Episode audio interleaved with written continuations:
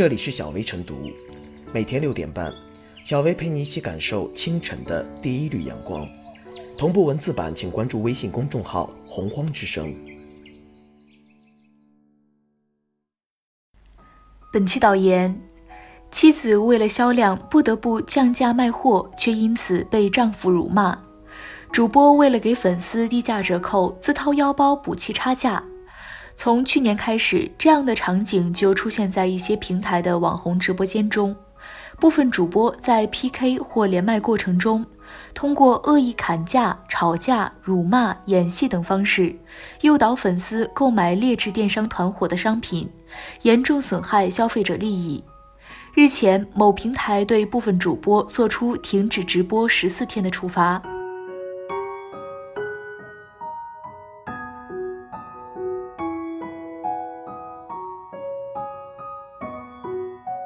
直播带货不能变成演戏卖货，真可谓是直播卖货全靠演技。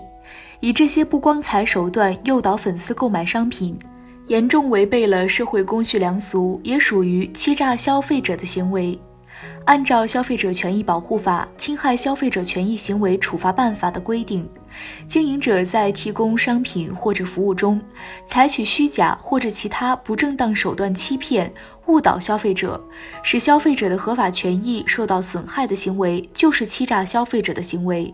而直播带货演变成演戏卖货，自然属于以虚假或引人误解的手段欺骗、误导消费者的情形。在演戏卖货这类消费欺诈中，主播收获了打榜的钱以及与商家合作的费用，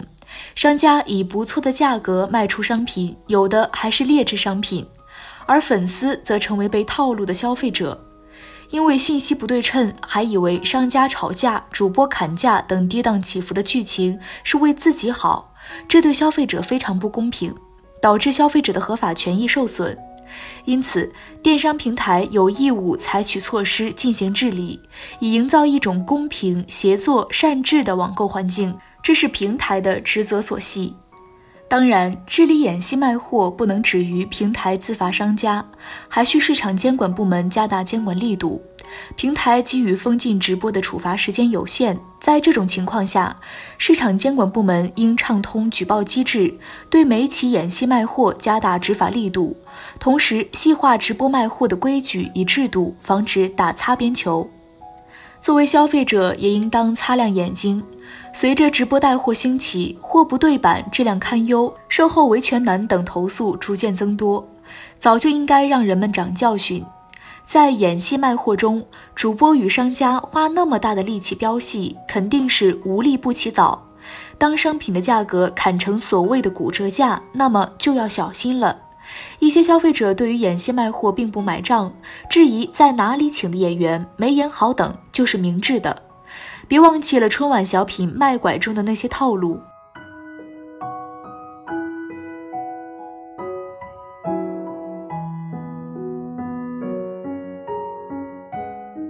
直播带货不能弄假成真。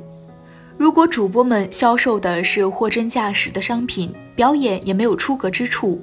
那么对这些剧本的演绎，姑且还可以看作是一种营销手段。但若推销的是一些劣质甚至假冒商品，那就可不是消费者观影体验好不好的问题了。据说最为严重的是一些主播事先在直播间安插了很多托，他们在直播间表演着点赞、刷礼物的把戏，引诱不知情的消费者购买名不副实的商品。这种欺诈消费者的行为对于直播带货行业发展极为不利，已引起各方面重视。近日，国家网信办、全国扫黄打非办等八部门联合召开工作部署会。通报网络直播行业专项整治和规范管理工作进展。在谈到直播行业存在的问题时，提到违规直播带货侵犯消费者合法权益等诸多痼疾顽症并未彻底消除。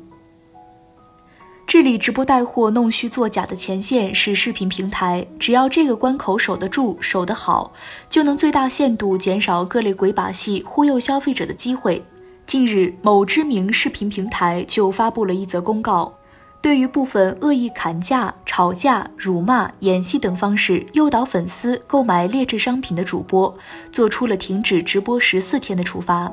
但治理直播带货弄虚作假问题，不能仅靠视频平台。在有关立法完善之前，监管部门用好用足现有的治理手段和法治资源，在开展专项整治工作的同时，进一步加强日常监管，通过完善各类救济渠道赋权于消费者。特别是对于那些反应集中的问题、被投诉较多的视频平台和博主等，要予以重点关注，依法采取各类有针对性的措施。此外，不妨考虑联合视频平台、新闻媒体等，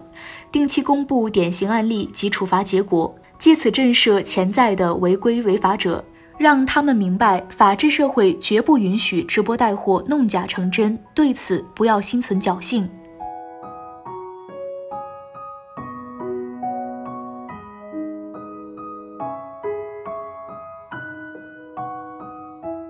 小薇复言。直播带货领域中的演戏问题，不管花样如何繁多，无非都是通过各类表演唤起观众的某种情绪，最终目的还是为了引流卖货。作为一种新的销售形式，在热闹紧凑的剧情表演下，看客很容易冲动消费，而这类搞噱头式的直播卖货，也往往是劣质商品的重灾区。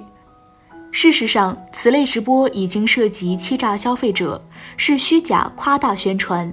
是时候用法律法规为其降降温了。有关部门应给直播带货划定边界，对此类辱骂、打架式等违背社会良俗的销售模式给予整治，对销售劣质产品等行为给予处罚。同时，平台应积极配合整治各种直播带货乱象，完善投诉、售后等渠道。消费者也应该冷静消费、理性购物，莫被一时的热闹和虚假繁荣冲昏了头脑。